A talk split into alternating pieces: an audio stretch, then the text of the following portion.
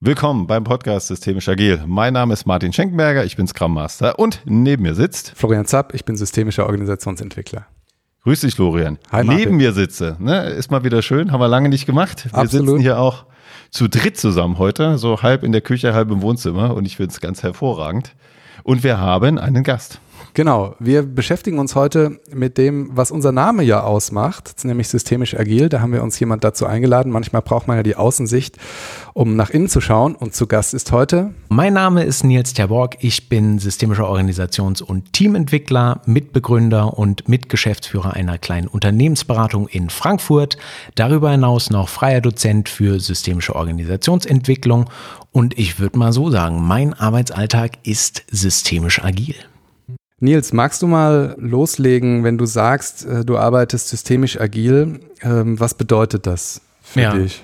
Ja, vielen Dank. Ich glaube, es gibt so mehrere Schnittmengen eigentlich. Zum einen bin ich als systemischer Organisationsentwickler oft in der Rolle, dass ich Transformationsprozesse begleite, also da dann Teams und Organisationen begleite, die agiler werden möchten.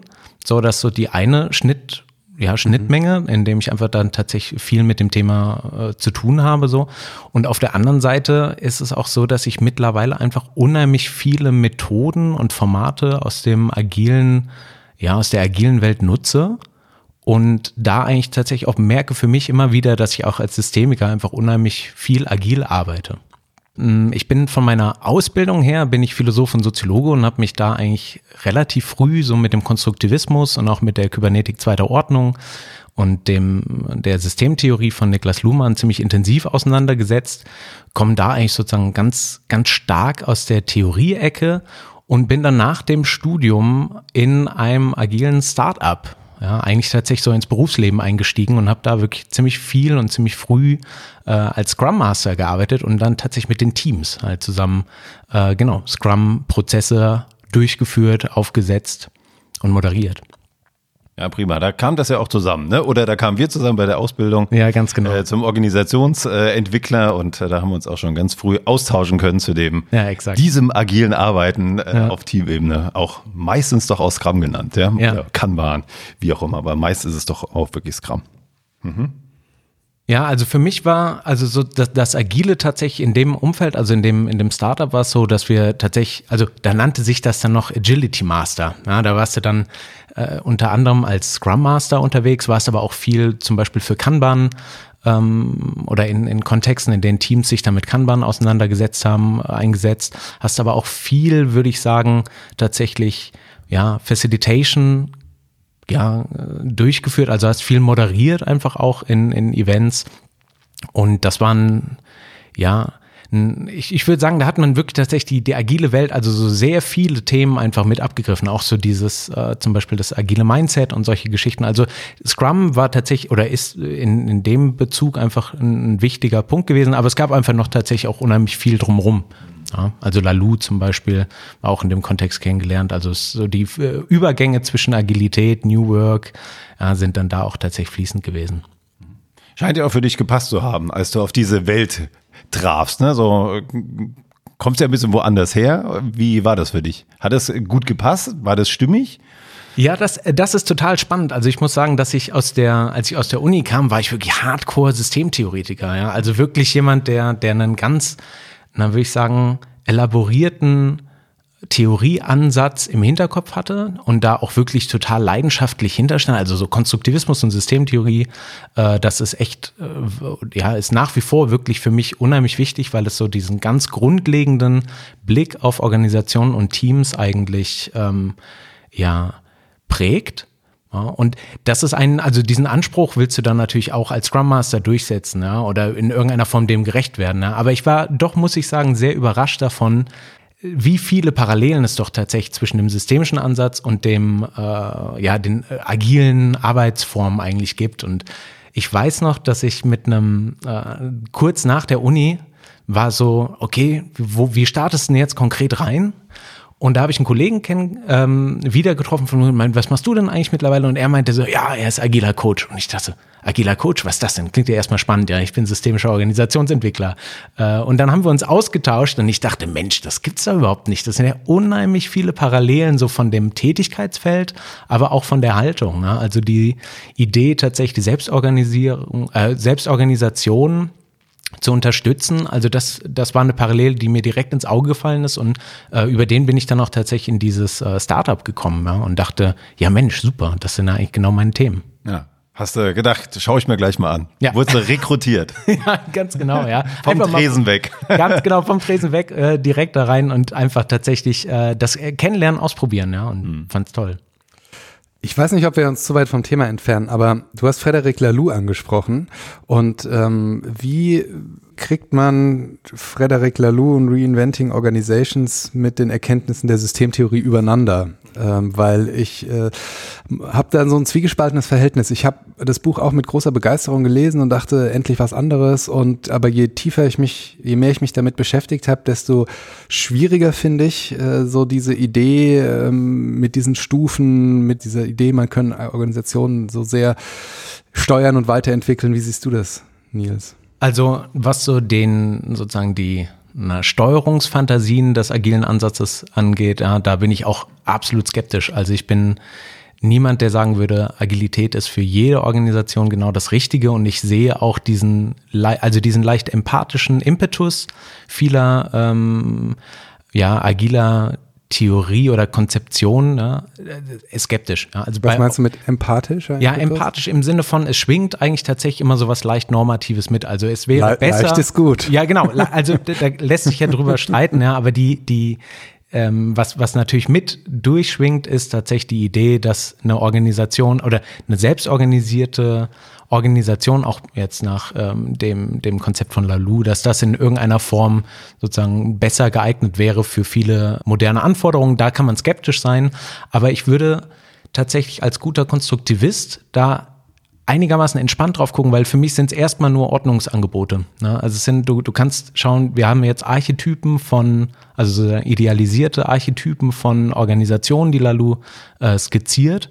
Und jetzt können wir mal gucken, ey, was, also macht das was mit uns, wenn wir das sozusagen als Brille mal aufziehen und auf unsere eigene Organisation schauen? Entdecken wir da irgendwelche spannenden ähm, Muster, die wir auch bei uns selber entdecken? Also eigentlich ist es für mich Inspirationsquelle, die ich nicht zu ernst nehme im Sinne von, ah, guck mal, so ist jetzt die Organisation. Also das sozusagen, ich sehe dich nicken, ja, das ist etwas, was du auch, äh, glaube ich, so unterschreiben würdest. Es ist sozusagen erstmal ein Hilfsangebot, eine, eine unheimliche Reduktion von Komplexität äh, die, die Lalula sozusagen anbietet.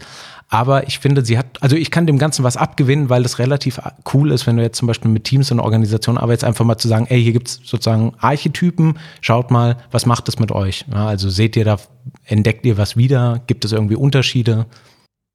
Ja, spannend. Also vielen Dank. Ähm, äh, lass uns da gar nicht zu sehr abbiegen. Also ich, ich so finde ich, kann man das gut nutzen, aber äh, also leicht normativ ist gut. Also ich finde, man, es schwingt ja schon sehr so eine Abwertung. Der nennt es ja auch immer die alten Organisationen und eine sehr, sehr starke Überhöhung von seiner Idee mhm. mit einer klaren, ja, äh, so eine Wertung schwingt damit. Was bedeutet für dich denn systemisch agiles Arbeiten? Wie setzt du das in deiner Praxis um? Ja, also für mich ist es so, dass ich erstmal vielleicht vorneweg so ganz grundlegend so eine, eine gewisse Aufgabenaufteilung für mich persönlich zumindest irgendwie mal als, als viabel sich herausgestellt hat. Und ich habe es eben auch schon mal erwähnt, aber für mich sozusagen die, die, das grundlegende Verständnis von Organisationen, Gruppen und Prozessen ist sozusagen sehr geprägt von dieser systemtheoretisch-konstruktivistischen Metatheorie.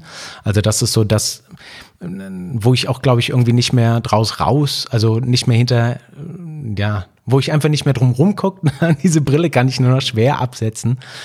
Und dennoch ist es so, dass wir, glaube ich, gerade auf, auf Ebene der, der Methoden zum Beispiel wirklich unheimlich viele Schätze im agilen Umfeld liegen sehen, ja, die wir nutzen können. Ja, also vielleicht könnte man so ein bisschen skizzieren, dass tatsächlich das grundlegende Verständnis ist systemtheoretisch konstruktivistisch geprägt. Die Haltung zum Beratungsprozess selber würde ich auch eher als systemisch betrachten. Also da, ich bin Systemiker, ich arbeite mit Hypothesen und eher in einem fragenden Stil und probiere tatsächlich die Entscheidungsfindung den Klienten selbst zu überlassen.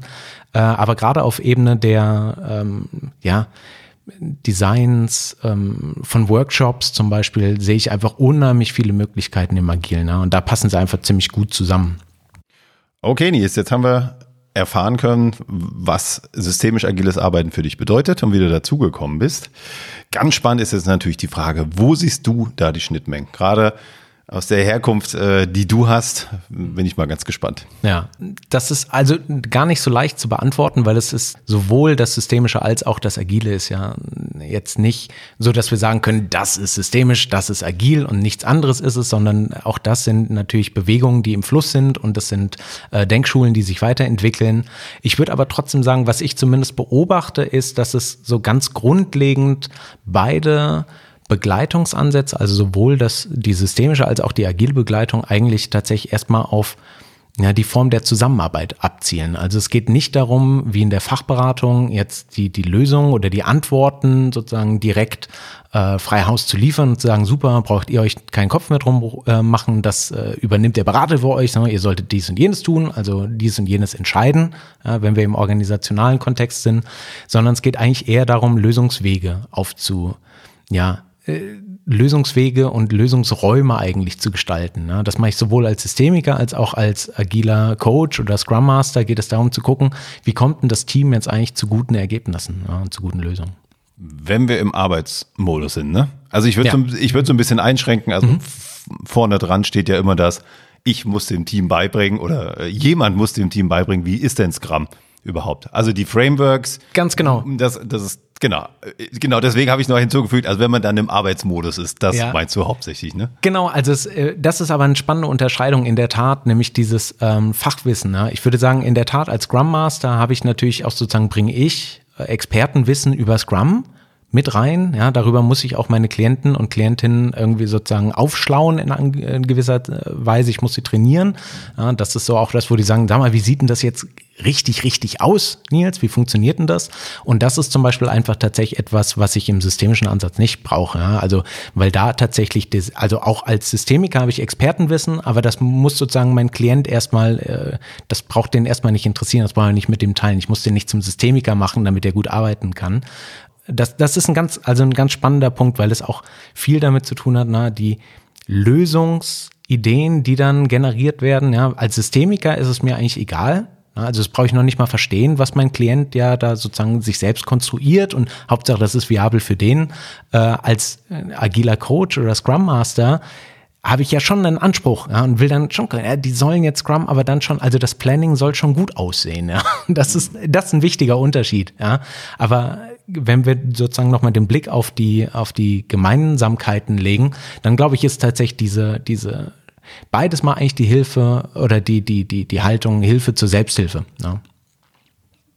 Ja, gerade wenn das Team dann eingeschwungen ist, äh, merkt man ja auch ganz stark, äh, ich als Grammmeister merke schon, ich kann dann immer mehr zurücktreten und dann, genau, und dann kann man nämlich genau diese Hilfe oder Selbsthilfe auch anbieten, weil das Team weiß, was jetzt passiert und dann kann man, finde ich, nochmal einen ganz anderen Hebel ansetzen, nämlich mhm. den Hebel Fragen stellen. Ja. ja.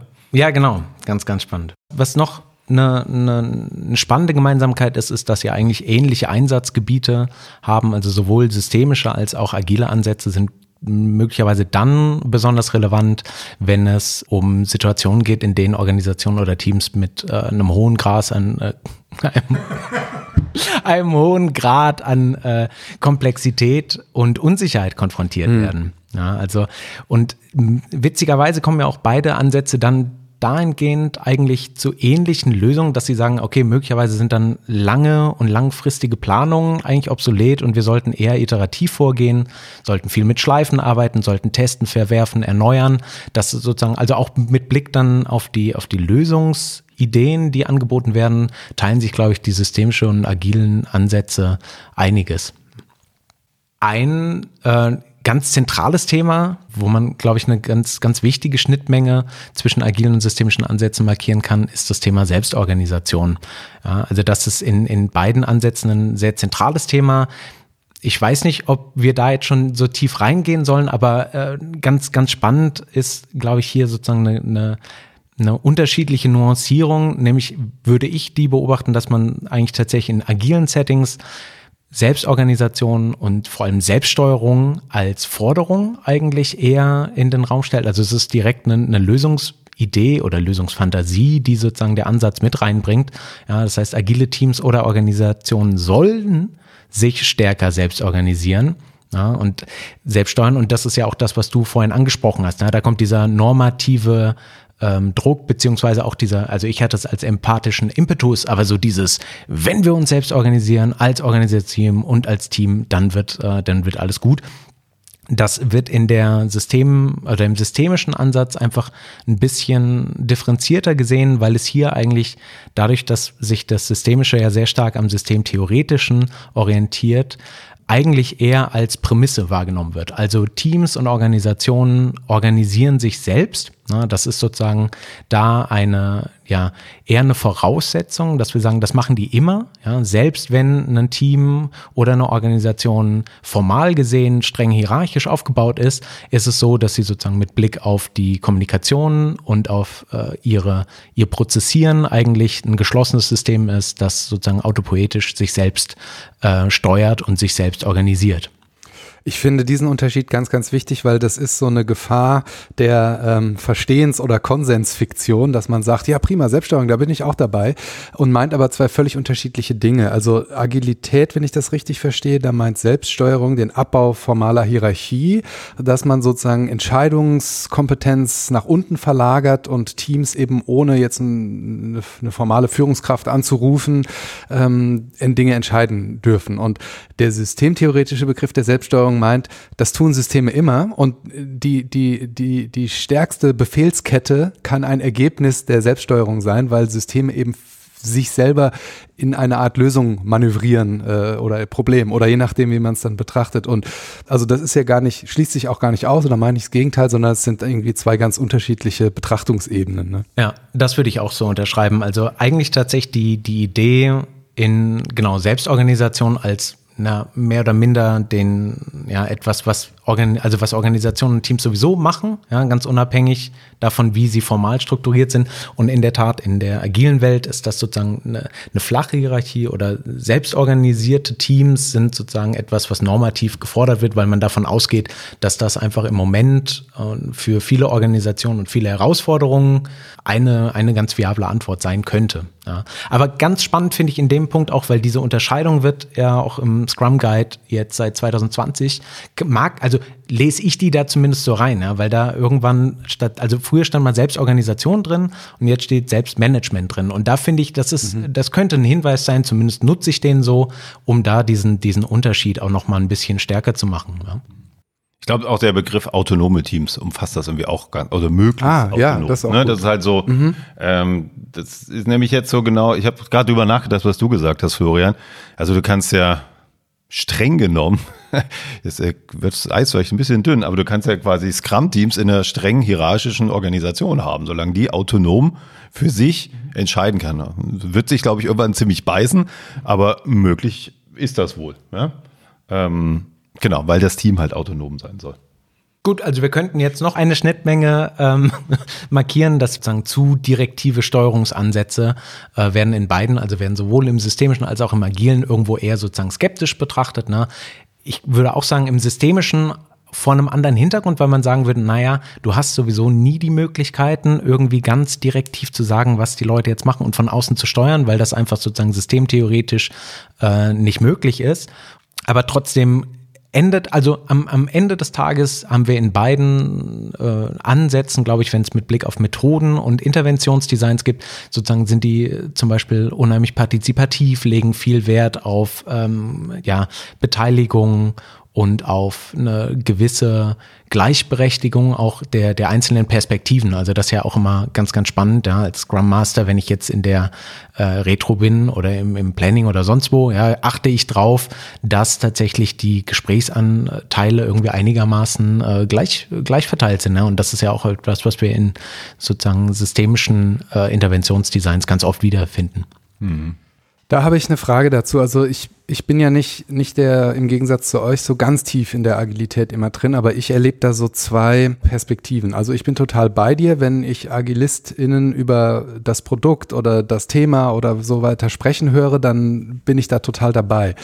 Wenn ich die aber über ihre eigene Organisation sprechen höre, dann verliert sich diese Perspektive manchmal. Also ich habe manchmal das Gefühl, Agilität ähm, konzentriert sich sehr, sehr stark auf die Komplexität des Problems und vergisst die Komplexität der eigenen Organisation, wo dann häufig so ein Gefühl von, okay, dann führen wir das jetzt ein und dann stellen wir das um und dann implementieren wir einen neuen Mindset und so weiter. Ich tue da vielleicht auch sicher manchen Unrecht, aber so diese Idee der direktiven, direktiven Steuerung äh, erlebe ich schon in die eigene Organisation hinein. Ja. ja, das würde ich auch so teilen. Also in der Tat sagen wir mal so, ich kann es einen gewissen, zu einem gewissen Teil kann man es, glaube ich, auch ganz gut historisch nachzeichnen, weil einfach tatsächlich agiles Arbeiten sich erstmal sozusagen vom Team heraus entwickelt hat. Also das war sozusagen die Perspektive, die wir eingenommen haben. Und wenn wir jetzt ein Scrum, wir haben ein Scrum-Team und keine Scrum-Organisation erstmal. Ja. Das heißt sozusagen dieser, der Blickwinkel ist schon, wie arbeiten wir als Team zusammen und Trotzdem bemerke ich das, was du auch sagst, sozusagen dann immer wieder ganz häufig, dass nämlich die Idee, wie führen wir jetzt Scrum ein, ja, dass dann eigentlich die Organisation selbst als großes Ganzes, ja, als übergeordnetes äh, System sozusagen gar nicht agil ja, arbeitet und denkt, sondern da eigentlich relativ klar ist, na jetzt dann äh, boxen wir das jetzt durch und machen hier rollen das jetzt aus und agile Teams und agile Kultur und agile Werte und sowas, ja und äh, machen jetzt die Organisation sozusagen sehr linear gedacht agil. Mhm. Ja, und das ist, also diesen Widerspruch nehme ich auch, äh, nehme ich auch wahr, auch wenn es natürlich da heute, glaube ich, immer mehr Bewusstsein für gibt, also dass es so schwierig umzusetzen ist, ja. Aber es ist, es liegt im Agilen erstmal nicht ähm, so stark verankert, wie es jetzt in der systemischen Organisationsentwicklung der Fall ist. Ich glaube, Judith Muster hat es in dem Podcast auch äh, zu dir mal gesagt. Ähm, in diesem Scrum-Team sitzen dann halt alle zusammen, die das auch gemeinsam vor Ort entscheiden können. Und vielleicht ist das, diese, das was du meinst mit der Historie, dass es eben gewachsen ist aus Kontexten, wo alle, die, die wichtig sind und entscheiden können, zusammen sind. Und so kann man natürlich dann auch sofort Dinge verändern. Also man hat es immer noch mit, mit Menschen und doppelter Kontingenz und sowas zu tun, aber man kann trotzdem einfach entscheiden, während das dann, sobald es dann so ein Team verlässt, eben nicht mehr der Fall ist. Interessante, interessante Erklärungsmöglichkeit. Also gerade zum Thema Selbstorganisation oder Management ähm, Selbstorganisation wird es ja eigentlich immer genannt. Nennen wir es jetzt auch einfach mal der Einfachheit halber hier so. Finde ich total spannend, klar, dass du das auf Teamebene hast und äh, auch gut spielen kannst. Das Framework gibt das quasi vor. Mhm. Machen wir es mal so ganz banal. Und mir hilft es, die systemische Betrachtung, um einfach zu sehen, was ist denn da? Und wie allzu oft haben wir doch gehört äh, auf irgendwelchen Messen und Kongressen, die haben nicht das richtige Mindset, ne? da muss man mal hier äh, ne, mal ordentlich was ändern. Und mir hat das total geholfen, so banal das klingt, äh, als ich gehört habe, ja, die sind immer organisiert. Mhm. Nur wie? Ja? Und das musst du halt beobachten. Und das fand ich total spannend, mhm. äh, weil es genau das ent entkräftet. Ja, die müssen mal ein anderes Mindset. Ja, welches denn? Also die haben, ist schon klar, die haben ein Mindset. Schau doch mal hin und schau doch mal, was da ist. Und was kannst du denn mitnehmen? Was kannst du denn beflügeln? Weil dann geht nämlich die Arbeit los. Ja. Dann heißt es nicht, ein, zwei, drei Folien an die Wand schmeißen, da ist der Weg, sondern das ist die für mich die eigentliche Arbeit und die finde ich zutiefst systemisch. Mhm. Ein Team gut und möglichst ohne viel Geruckel, weil ruckeln wird's, äh, quasi äh, auf den Prozess zu bringen und ja, in eine neue Art und Weise miteinander zu arbeiten. Wollen wir vielleicht mal Richtung Praxis schauen? Also in welchen äh, Fällen macht denn die Kombination, äh, Nils, aus deiner Sicht Sinn von systemisch und agil? Ja, ja, ich glaube, da kann ich jetzt relativ gut auch an das anschließen, was jetzt eben Martin gesagt hat. Ne? Also gerade wenn du in, im Umgang und in der Moderation von Gruppen, ja, also wenn du ein Team begleitest, dann ist es einfach, also habe ich das zumindest in meiner Praxis so erlebt, dass man tatsächlich, dass es einfach zwei Ebenen sind. Also du hast eine, eine Gruppe als soziales System mit ihrer ganz eigenen Dynamik, mit ihren ganz eigenen ähm, Routinen und Prozessen, die, die ablaufen. Ja. Du hast auch vorhin gesagt, ne, mit ihren, sozusagen mit ihrer Haltung ja, oder mit ihrem Mindset. Also da gibt es sozusagen etwas, was sich gruppendynamisch zum Beispiel auch schon ähm, abzeichnet, das unheimlich hilfreich ist, wenn du das als Scrum Master jetzt Also wo du dann tatsächlich in einer anderen Rolle bist. Also wenn du das mit beobachten kannst, dann ist das, also dann ergeben sich wirklich unheimliche Synergieeffekte. Ja? Und du hast dann mehr oder minder eigentlich sozusagen immer diese, diese beiden, diese beiden ähm, Blickwinkel. Ne? Du kannst sehen, okay, systemtheoretisch oder beziehungsweise systemisch betrachtet hast du hier ein äh, selbstorganisiertes Team ja, und die wollen jetzt, und das ist dann das, was ich als Scrum Master mache, die wollen jetzt in irgendeiner Form sozusagen selbstorganisierte ähm, Arbeitsformen äh, etablieren und wie kommen die da gut auf den Weg. Ne? Also da merkst du es ganz stark und Vielleicht noch ein anderer Punkt, auch dann die, die systemische Haltung zum Beispiel. Wenn ich überlege, als Scrum Master hast du letzten Endes na, diese, die Allparteilichkeit haben wir vorhin schon mal angesprochen, auch die fachliche Distanz. Ich muss eigentlich mich mit dem Thema überhaupt nicht auskennen. Ja. Es geht eigentlich darum, ähm, so wie im Systemischen auch, einen geschützten Raum anzubieten, in dem ein Team neue Formen der Kommunikation oder neue Kommunikationsformen etablieren kann und sich selber sozusagen neue ja, Spielregeln geben kann, nach denen sie jetzt zusammenarbeiten wollen.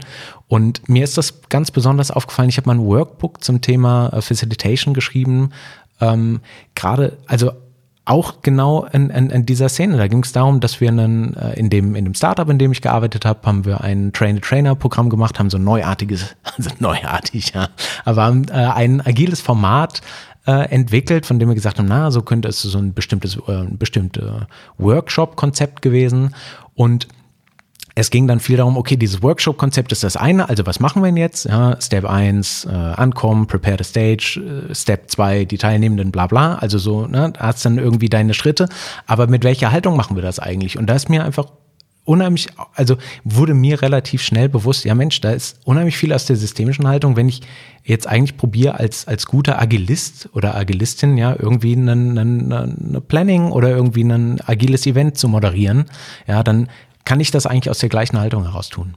Im Umgang mit, de, mit, mit Teams, mit Gruppen und in der Moderation, da finde ich, äh, gibt es einfach, kann man sehr, sehr viele Parallelen beobachten. Mhm. Nur da habe ich oft gehört, da ist das der, die zeitliche Ebene äh, so ein bisschen das Schwierige. Der, der Thorsten Groth hatte das mal gesagt. Also, naja, du hast ja nicht die Zeit, wirklich das äh, komplett das Problem zu behandeln immer. Ähm, naja, man könnte sagen, ganz plump besser als nix. Ja? und letztendlich hat ja äh, die, die Retrospektive auch quasi so eine formale Struktur einfach, ne? Äh, haben eine Rückkopplung. Aber wir reden ja auch über das Team und da bin ich dann wieder bei der zeitlichen Komponente, wenn ich zwei, drei Wochen Sprints habe, tue ich das ja wiederholend. Und ich glaube, das Wiederholende ist vielleicht sogar stärker, können wir uns jetzt streiten, als äh, ein langer Tages- oder zwei Tages-Workshop. Ja? Und so schleift sich vielleicht ja, bitte? Ja, aber das, das finde ich ist, ist so, ein, so ein spannender Punkt, weil wenn ich überlege, was hat denn der Systemiker eigentlich äh, aus der agilen Welt übernommen und dann ist es ja. das Timeboxen ohne Ende. Also wenn ich überlege, ich mache, also ja. das, ne, wirklich, ich mache ja immer keinen, weil diese Limitation gibt es immer. Die Frage ist nur, wie transparent mache ich die? Und natürlich gibt es auch im systemischen Ansatz äh, wird das mit berücksichtigt, aber ich würde sagen, zur Perfektion wird das in agilen ja, Settings eigentlich äh, getrieben, ja, weil da wird, da ist es einfach so eine, eine Komponente, die wirklich immer ganz massiv im Vordergrund steht. Ne? Und das ist, also hat mir als Systemiker unheimlich gut getan, ja, zu sagen, wie viel Zeit haben wir denn jetzt noch, ja, und was soll denn geschafft werden in der Zeit, ja. Das kann man wahrscheinlich jetzt schwer theoretisch herleiten, aber da habe ich in, in meinen Workshops und insbesondere in den Weiterbildungen tatsächlich auch so ein, so einen Wechsel erlebt, dass man früher so eher gesagt hätte, gute Moderation, guckt, was da ist, nimmt es auf, gibt dem Raum. Und dann irgendwann immer mehr äh, agile Teilnehmerinnen und Teilnehmer kamen und die dann gesagt haben, so Schluss jetzt, wir hatten gesagt 45 Minuten, die sind jetzt rum Ende. Ja, und man jetzt sozusagen in solchen Kontexten eher sagt, gute Moderation macht nach 45 Minuten Schluss, wenn wir gesagt haben, wir machen 45 Minuten. Und da habe ich so, äh, das fand ich total interessant, wie sich das verändert hat, ähm, dass man dann auch von der Kultur her da wirklich reinkrätschen darf und sagen, Leute, vorbei, tschüss, bis zum nächsten Mal. Und vor zehn Jahren hätte man gesagt, schlechte Moderation, ja. Da hat einer, da war noch was da und das wurde nicht aufgegriffen. Und da bin ich auch total dankbar den agilen Ansätzen, weil das einfach total gut ist, ähm, die Dinge in der Zeit, die zur Verfügung steht, äh, zu bearbeiten. Ja, absolut, Florian. Da erinnere ich mich dran, äh, Nils, an, an unsere Ausbildung, wo es dann die ersten Gruppenübungen ging. Ja, mach das mal zwei Stunden. Ich übertreibe so ein bisschen. Geht mal in den Raum, macht das, erarbeitet das mal in zwei ja. Stunden. So, wie bitte? Zwei ja. Stunden?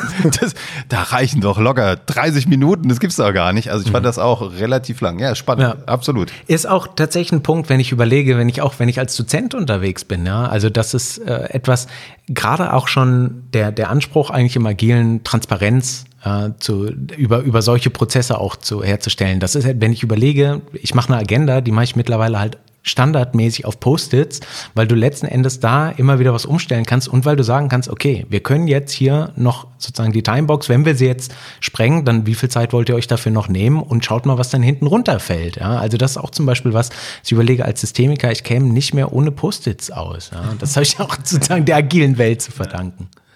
Mhm. Post-its, schönes Schlagwort. Mhm. Was ist dein Werkzeugkoffer?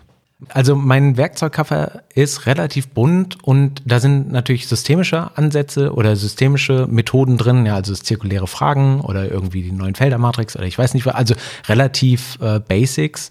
Ähm, aber aus den aus, den, aus der agilen Welt, glaube ich, sind es tatsächlich so die Liberating Structures, die einfach durch so simpel und doch so, so gut, also so ein One-Two-For-All würde ich nicht mehr missen wollen. Ne? Das ist einfach etwas, wo ich denke, ey, das ist in, in so vielen Kontexten einfach äh, anschlussfähig.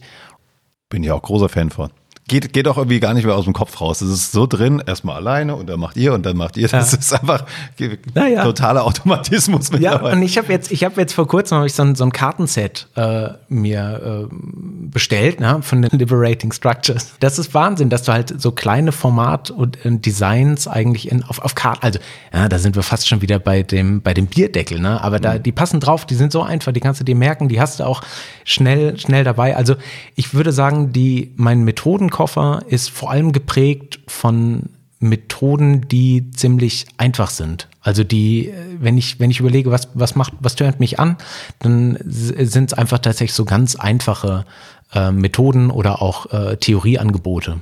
Ja, das klingt gut. Werkzeuge sollte man ja auch beherrschen. Und vielleicht kann man ja nicht 20 Werkzeuge auf einmal gut beherrschen. Ne? Ja. Ja, nee, sehe ich auch so. Ja. Und das nutzt ja auch nichts, wenn die, die Frage, das ist ja immer so zum Beispiel mit der Wunderfrage oder so, das nutzt ja gar nichts, wenn eine Frage in der Theorie tolle Ergebnisse produziert, nur halt keiner mehr versteht, was derjenige eigentlich da will, während irgendwie Start, Stop, Continue Helen Albrecht war ja bei uns zu Gast. Wir haben zweijährigen Organisationsentwicklungsprozess beim BKA im Wesentlichen mit der Methode Start Stop Continue äh, gestaltet, ja, weil das sofort jedem eingängig, das, da kann man losarbeiten. Und da ähm, ist die Agilität einfach äh, anwenderfreundlicher als die, die klassischen traditionellen systemischen Methoden. Die heißen schon komisch, ja, die heißen dann Problemlösungszwiebel oder was weiß ich. Nicht ja, erfunden, ja, ja äh, Königsvisa ja. Buch und irgendwie Start, Stop, Continue ist ja schon irgendwie ja. äh, anschlussfähiger, ja. Das ist, das ist, glaube ich, ein, das ist ein wichtiger Punkt, weil einfach tatsächlich, was ich, was ich unheimlich genieße, ist auch tatsächlich diese aktive Community hinter den, hinter den äh, agilen äh, Methoden, ja? weil du merkst einfach, da sind eine Community, die zusammen relativ simple Interventionsdesigns und Methoden entwickelt, die mit allen teilt, ja? die auch tatsächlich ja, wie du sagst, ja, anschlussfähig sind, weil sie, weil sie simpel gehalten sind, weil sie auch vom Wording relativ knackig sind. Ja. Also oft hast du das ja einfach so, dass Teams und Gruppen auch äh, oder auch Organisationen ja, einfach sagen, ey Mensch, da, da ist was, das interessiert mich, lass uns das mal ausprobieren. Ja. Und in der Tat äh, kann man das bei, äh, hat man es relativ selten, dass die Leute sagen, ja Mensch, super, lass uns doch irgendwie ein Tetralemma äh, da hätten wir richtig Lust drauf. ja. Das ist mir bis jetzt auch noch selten, selten passiert. Ja. Siehst du weitere Schnittstellen?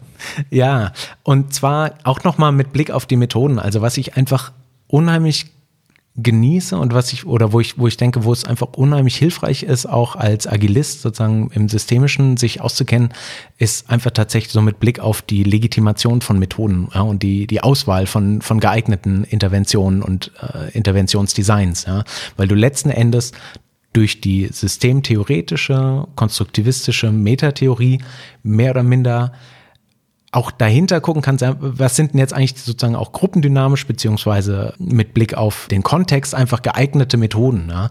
Und das auch als Plausibilisierungsbrücken anbieten zu können den Teilnehmenden, ja? zu sagen, ey, wir den, den sozusagen fancy, agilen äh, Shit, den machen wir jetzt nicht einfach nur so, weil es gerade irgendwie der, der neueste Schrei ist oder weil es irgendwie äh, von irgendjemandem gefordert äh, worden ist oder aufs Tableau kam, sondern weil das auch tatsächlich ja wissenschaftlich fundiert werden kann. Ja, und wir sagen können, naja, wenn wir jetzt zum Beispiel mit Metaphern arbeiten oder mit Bildern.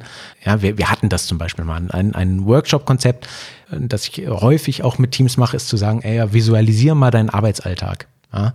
Und wenn, das ist, das ist unheimlich hilfreich, weil du letzten Endes die Wirklichkeitskonstruktion der Einzelnen abfragst und eigentlich dann auch noch einladen kannst. Ja, du machst dann so einen klassischen Gallery Walk, wenn die ihre Visualisierung gemacht haben und dann gehst du mal durch und sagst, hier, nimm uns mal mit in deinen Arbeitsalltag. Und das ist natürlich etwas, was du konstruktivistisch unheimlich gut sozusagen becken kannst, weil du sagen kannst, ja, das sind dann aber die Wirklichkeitskonstruktionen der Einzelnen, die sind nicht gut oder richtig oder falsch, ja, und wir fangen jetzt nicht an, da drin rumzukritteln und rumzuwischen, sondern wir sind all, wir werden eingeladen, da jetzt mal sozusagen mit einzusteigen, ja. Und das ist, das ist etwas, ja, hier tatsächlich solche Methoden auch als agiler Praktiker, die nochmal, ja, plausibilisieren zu können, das, das macht was mit den Leuten, weil sie merken, also, ja, du, du holst sie einfach da ab, wo sie stehen. Das wäre auch zum Beispiel was total Spannendes mit Blick auf Backlog-Einträge, lieber Martin. Ne? Damit hast du ja auch viele Erfahrungen, aber das ist nicht, Backlog-Einträge sollten in irgendeiner Form, also müssen Komplexität reduzieren, ja, um, damit sie hilfreich bleiben. Und das ist natürlich als, als Konstruktivist kannst du das viel, viel leichter verdauen, wenn du sagst, naja, die, die Aufgabe muss jetzt nicht sozusagen hundertprozentig so, wie sie in Wirklichkeit ist, jetzt abgebildet werden in einem Text, sondern wir gucken mal, was ist funktional, welche, welche Elemente betonen wir, welche Facetten betonen wir, welche lassen wir aber auch weg, damit es hilfreich bleibt, das Ganze, ja. Ich weiß nicht, wie da deine Erfahrungen sind. Das ist äh, fast eine Wunschvorstellung, die du da äußerst für mich. Also das ist auch das, wo ich auch mal auf ein Team einwirke. Äh, wenn man wirklich tief in der IT arbeitet, äh, ist das manchmal nicht so einfach. Warum steht denn das da nicht so genau? Es hat keiner gesagt, ja, dass es das, einfach wird, Martin. Ja, ja, genau. Und das, aber du kannst doch die Frage gerade beantworten. Ja, aber das muss hingeschrieben werden. Ja. So, ja, dann, ja, dann schreibst du auch halt hin. Ja. Genau, dürfen wir nicht zu tief einsteigen, machen wir es kurz. Also dieses Darstellen des Kundenwunsches in der User Story ähm, ist oft schwierig in der Umsetzung, gerade wenn man bei wirklich sehr tiefen IT-Themen arbeitet. Ist schwer, aber ja, der Wunsch ist da. Aber genau. das Schöne ist ja, das Schöne ist auf jeden Fall, wenn der, wenn der, äh, glaube ich, wenn der Scrum Master, aber da halt sozusagen noch immer, noch, also ja, wenn der konstruktivistisch, äh, eine konstruktivistische Blick auf die Dinge, dann hat er zumindest noch den nötigen Abstand möglicherweise. Ja.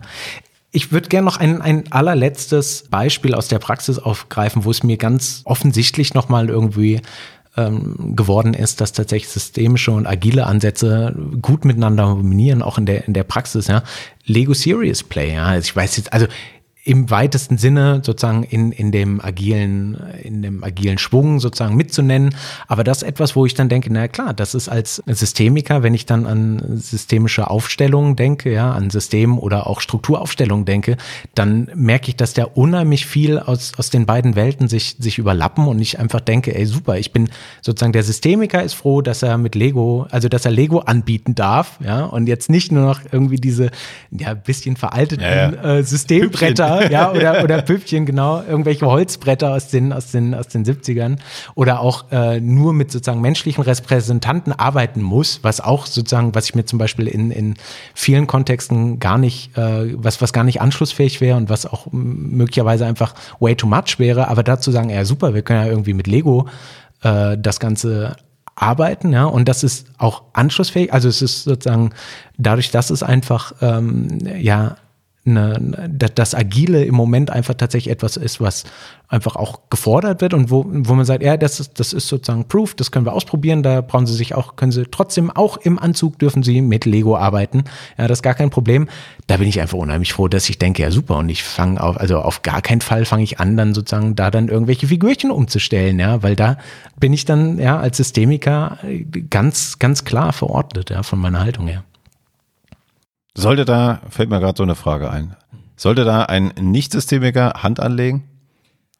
Und einfach mal so eine, es ist ja genau das, also wenn man es mal so ein bisschen drastischer sieht, ist das ja fast eine Strukturaufstellung in, in Lego. Und dann habe ich das nicht, habe ich das vielleicht nicht gelernt, genau dieses bloß nicht die Hand dran legen, das ist, äh, deren oder seine Aufstellung Das ist total spannend, weil ich habe das mal erlebt, da haben wir mit ähm, Aufstellungen in einem Team gemacht, auch in einem agilen Setting, aber mit äh, Tierfiguren. Ja. Und ich weiß noch, dass dann der, der, der Teamleiter reinkam und dann quasi bei seinen Teammitgliedern angefangen hat, die, die Figuren so äh, umzustellen und zu sagen, nee, sie müssen das aber anders sehen und das kann ja wohl nicht sein und das ist auf gar keinen Fall ein Elefant und wenn, dann ist es eine Gans und die steht ja wohl auf einem ganz anderen, ja, die steht da hinten irgendwo, so und das ist natürlich was, wo du, wo, wo, wo da halt einfach die Alarmglocken gehen und du sagst ja, Moment mal, jetzt müssen wir noch mal kurz über das Setting sprechen, ja, und da würde ich schon sagen, das ist, das ist ein wichtiger Punkt, das agile Arbeiten hat, hat was Leichtes, hat auch was, ähm, ja, naiv ist jetzt vielleicht nicht das Richtige, aber es, es hat Lightweight, sowas, wie es eigentlich auf Scrum Genau, steht, es, exakt, ja, vielen Dank, genau. Es, es, es hat was sozusagen, ja, probier doch mal aus, ja, wir, wir, wir trauen uns Ding, wir haben viel Mut, ja, und dann, dann schauen wir mal, was passiert. Und da würde ich aber auch sagen, na, da, es, es gibt Grenzen, von denen, wo ich auch sagen will, ey, du kannst mit, mit agilem arbeiten, wenn du es jetzt sozusagen ungeschult machst, ohne das, ohne, einen, ohne eine gewisse Haltung, aber auch ohne ein gewisses Hintergrundverständnis von sozialen Prozessen und sozialen Systemen, dann ähm, würde ich sagen, du kannst viel kaputt machen. Ja? Also das ist möglicherweise an der Stelle ist ein Wort der Warnung vielleicht gar nicht unangebracht. Ja? Also das habe ich auch mit Faszination mir angeschaut. Ich habe mir für mich so das Wort respektlos mhm. äh, da gefunden, wie manche Agilistinnen sind. Und zwar erstmal im positiven Sinn, also indem sie auch gesagt haben, wieso sollte mich das abhalten? Äh, Riesenthema, Ärmel hochrollen, 15 Minuten und wir machen das. Also erstmal positiv. Aber das kann natürlich auch kippen.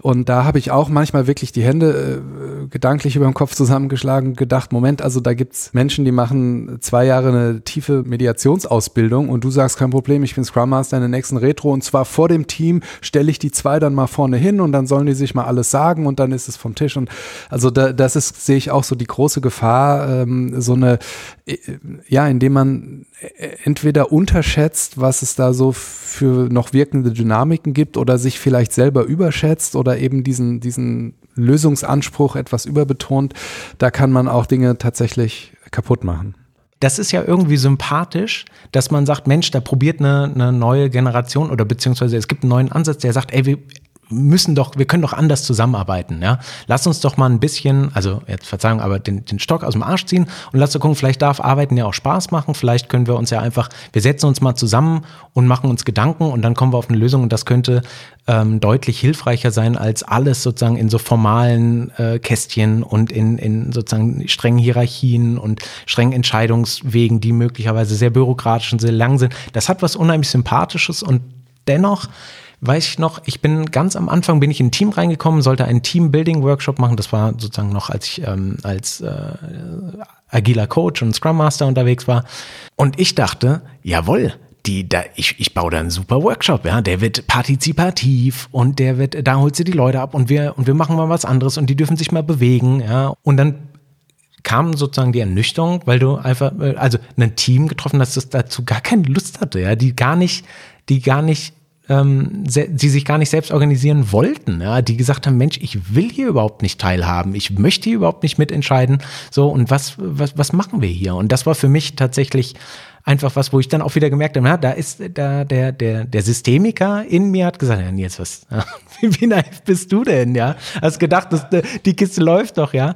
Aber das ist, äh, glaube ich, also ich bin unheimlich dankbar dafür, weil du lässt dich, du lässt dich, glaube ich, davon mitreißen, zu sagen, Mensch, ey, das ist eigentlich so cool, das kann keiner scheiße finden. So, und dann hast du Teams, zu denen, zu denen passt es nicht. Oder die wollen das auch nicht. Und das aus guten Gründen, ja?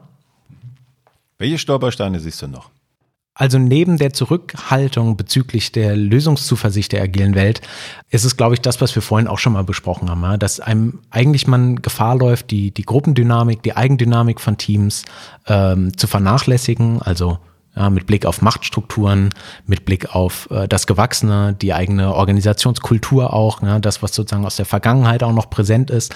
Ja, da neigen agile Ansätze oft dazu, das erstmal sozusagen zu, zu vernachlässigen. Ich meine, im Scrum Guide steht dazu einfach überhaupt nichts. Ja. Das ist einfach gar nicht das Thema, weil es eher darum geht, tatsächlich eine, eine neue Form der Zusammenarbeit einzuführen. Ja. Und die Frage, wie wir die dann einführen, und da, äh, Florian, gucke ich nochmal äh, sozusagen in dein Gesicht, weil du hast das ja auch gesagt, ne? wenn eine Organisation das einführen möchte, ja, darüber sagt, sagt der Scrum Guide erstmal nichts. Ja. Das heißt, so Transformationsprozesse, Veränderungen, Umgang mit Veränderungen äh, ist erstmal etwas, was sozusagen ausgeklammert wird.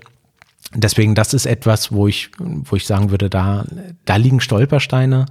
Ja, ich würde äh, mich da anschließen und sogar noch so ein bisschen erweitern, nicht nur Gruppen- und Teamdynamik, sondern ähm, aus meiner Sicht die, die, die, die größte Lernchance, jetzt komme ich natürlich eher, äh, nicht nur eher, sondern aus der systemischen und systemtheoretischen Welt, ist überhaupt Organisationen zu verstehen. Also die, ich habe es vorhin schon mal angedeutet, dieses manchmal etwas unterkomplexe Organisationsverständnis sorgt dann dafür, dass man sozusagen gleich mit der Lösung bei der Hand ist und manchmal ähm, dann vergisst, organisationstheoretische Eigenheiten zu berücksichtigen, nämlich zum Beispiel, was ich total unterbeleuchtet finde, du hast vorhin schon angesprochen, ist die, das ganze Konzept der Informalität. Also ähm, ich erlebe ganz häufig, dass man so tut, als könnte man alles regeln. Also zum Beispiel, wenn man formal Hierarchie abschafft, ist sie weg.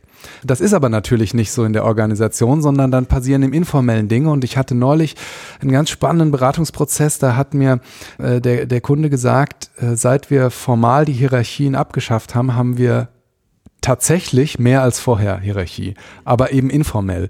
Und das, da haben sich informelle Führungsrollen rausgebildet, nachdem die formalen abgeschafft wurden, die dann aber nicht mehr händelbar waren, weil du konntest dem jetzt nicht sagen, hör mal auf, informell äh, hier Führungskraft zu sein. dann hat er gesagt, was heißt hier, hör mal auf, die Leute fragen mich um Rat. Ich, also ich will das gar nicht. Total blöde Position für mich. Und das wird in diesen Ansätzen ausgeblendet, dass es im Informellen so, so, eine Pendelbewegung gibt und wenn man da vorher sich Gedanken drüber macht, dann könnte einem viel erspart bleiben hinterher an Schwierigkeiten. Einfach, dass man vorher überlegt, was, wenn ich das im Formellen mache, was könnte im Informellen passieren und wie, re wie reagiere ich darauf? Ja, absolut. Ich meine, Stefan Kühl hat, ähm, glaube ich, völlig zu Recht ja auch darauf hingewiesen, dass, na, wenn wir sozusagen Hierarchien abbauen, was ja erstmal sozusagen immer das Credo im Agilen ist, lasst uns Hierarchien abbauen, das ist ja erstmal was Gutes, flache, ähm, ja, flache Strukturen sind in irgendeiner Form dienlicher, was ja auch, also ich will es jetzt gar nicht sozusagen schlecht reden, weil ich sagen würde, in der Tat liegen da viele Chancen drin, aber die Risiken werden halt oft unterbeleuchtet und das ist halt in der Tat genau das,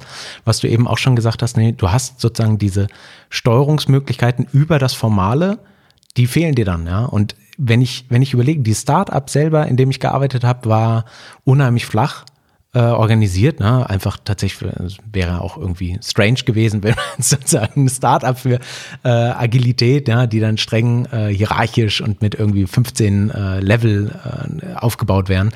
Hm.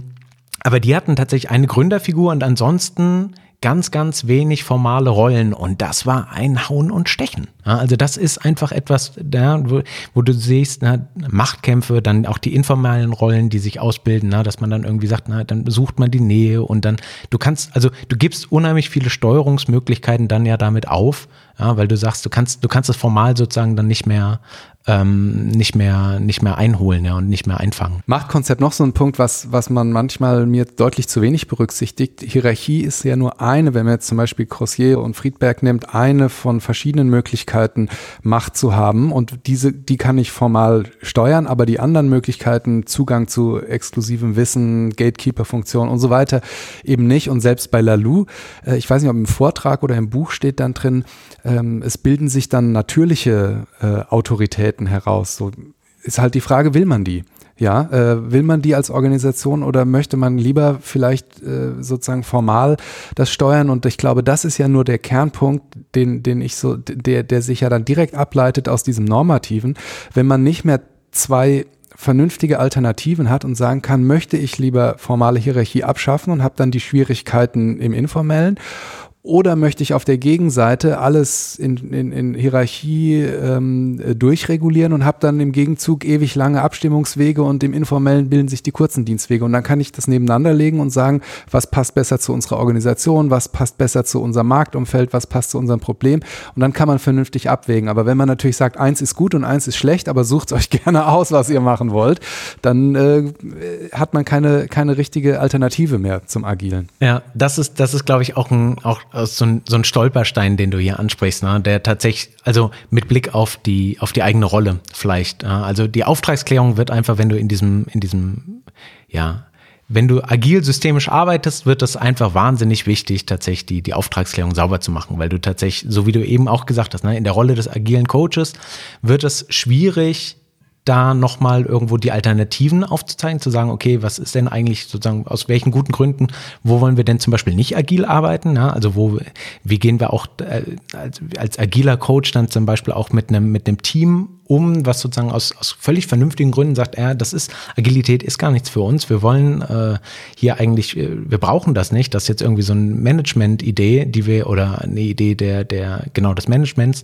die wir jetzt umsetzen sollen, aber das passt nicht zu uns. Dann habe ich natürlich als systemischer Organisationsentwickler ähm, ganz andere Räume, ja, meinen Auftrag zu erfüllen, weil dann kann ich, kann ich damit umgehen. Als agiler Coach ja, muss ich dann in irgendeiner Form dann halt schauen, ja, wie weit, wie kann, weit kann ich gehen, wie weit verträgt sich das mit meinem Auftrag? Und ich, ich glaube, hier ist dann tatsächlich auch so die, das, das möglicherweise ein Lösungs, ähm, Lösungsidee kann sein, hier einfach mit klar mit Transparenz zu arbeiten ja, und dann einfach zu sagen, ja, hier, ich soll diesen Auftrag annehmen. So, möglicherweise ist das so in der Form nicht möglich.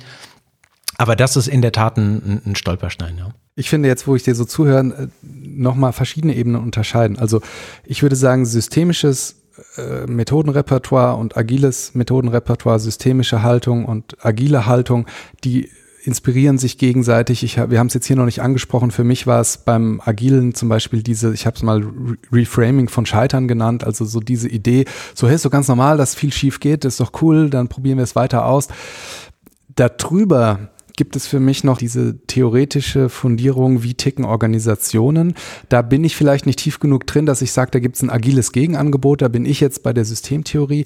Und da sehe ich oft ähm, diese Gefahr, dass man, ähm, wenn man da nicht so eine Theoriefundierung hat, dass man als Beraterin und Berater so aufgesogen wird in die Machtkämpfe, in die Probleme, in die Deutungsangebote der Organisation. Also zum Beispiel die Mitarbeitenden, die haben noch nicht das richtige Mindset. Wenn ich da nicht sage, Moment, sondern sage, prima, dann lass uns ein Mindset etablieren. Und dann bin ich, bin ich plötzlich nicht mehr ein Berater, sondern dann bin ich da drin aufgesogen. Und da, das ist für mich so mittlerweile fast noch wichtiger als jetzt systemische Methoden kennenzulernen, diese, diese reflexive Distanz herzustellen durch, durch ein Theorieangebot zu sagen, interessant, was passiert denn da gerade, ja. Genau. Ja, das, das, ich, ich denke, das ist der, der ganz entscheidende Punkt, ne, dass ich tatsächlich, allein schon, wenn ich, wenn ich überlege, wie viele Rollenangebote gibt es denn eigentlich jetzt? Im Agilen bin ich als, als Scrum Master unterwegs. Ja, da würde ich sagen, da kann ich relativ viel über eine, eine, gute Moderation, über einen geschützten Raum, den ich anbiete. Da kann ich relativ viel, also sicher arbeiten, solange das Team das möchte. Sobald es sozusagen um die, um die, ja, um die Kontexte stärker geht und ich sagen würde, wir sind in einem Transformationsprozess, dann würde ich auch sagen, also die Transformationsprozesse, die ich gestalte, mache ich als systemischer Organisationsentwickler, so beobachte die ich auch und da in der Tat hilft mir dann äh, sozusagen die systemtheoretische Fundierung des Ganzen. Aber ähm, ich, ich denke, auf, auf Teamebene ist es dann einfach nochmal was anderes. Absolut, stimme ich dir voll zu. Ja, auch da, auf, auf Teamebene, wenn du sagst, ich bin Scrum Master, also was ist denn, wenn kein Scrum geht, ne? Streichst du das dann weg? Habe ich auch schon erlebt. So, nee, Leute, Scrum. Und da war der Experte gefragt, würde ich nicht machen, weil ihr habt die und die Prozesse dahin dran. Ihr seid nicht autonom. Also da konnte man viel Dinge wegstreichen, die es vielleicht braucht, um Scrum zu machen. Und dann sagt dann streichen wir das lieber weg. Ihr seid trotzdem ein cooles Team. Ja? Und das ist halt so eher das, die systemische Brille. Was braucht ihr denn? Und was wollen wir denn erreichen? So, und Scrum ist für mich da wirklich nur ein Werkzeug. Und wenn ich, äh, wenn das Werkzeug die Zange ist und nicht der Hammer, dann nehme ich halt die Zange. Ja? ja. Und äh, leg den Hammer einfach beiseite. Prima. Ich glaube, da haben wir die ganze Thematik ausreichend beleuchtet, würde ich sagen. Nils, was meinst du? Ja, auf jeden Fall. Hat mir richtig gut gefallen. Also wunderbar. Ja, prima. Und ich lerne auch immer ganz viel. So ein Wort kam hier raus, das fand ich äh, total toll. Also ich kann ja da, lerne da immer wieder dazu, äh, aus der systemischen Organisationsentwicklung. Lösungszuversicht fand ich ein ganz schönes Wort heute, Florian. Das stimmt. Super. Okay, Nils, ganz vielen Dank, dass du hier warst. Ja, vielen Dank. Hat großen Spaß gemacht. Vielen Dank, Nils.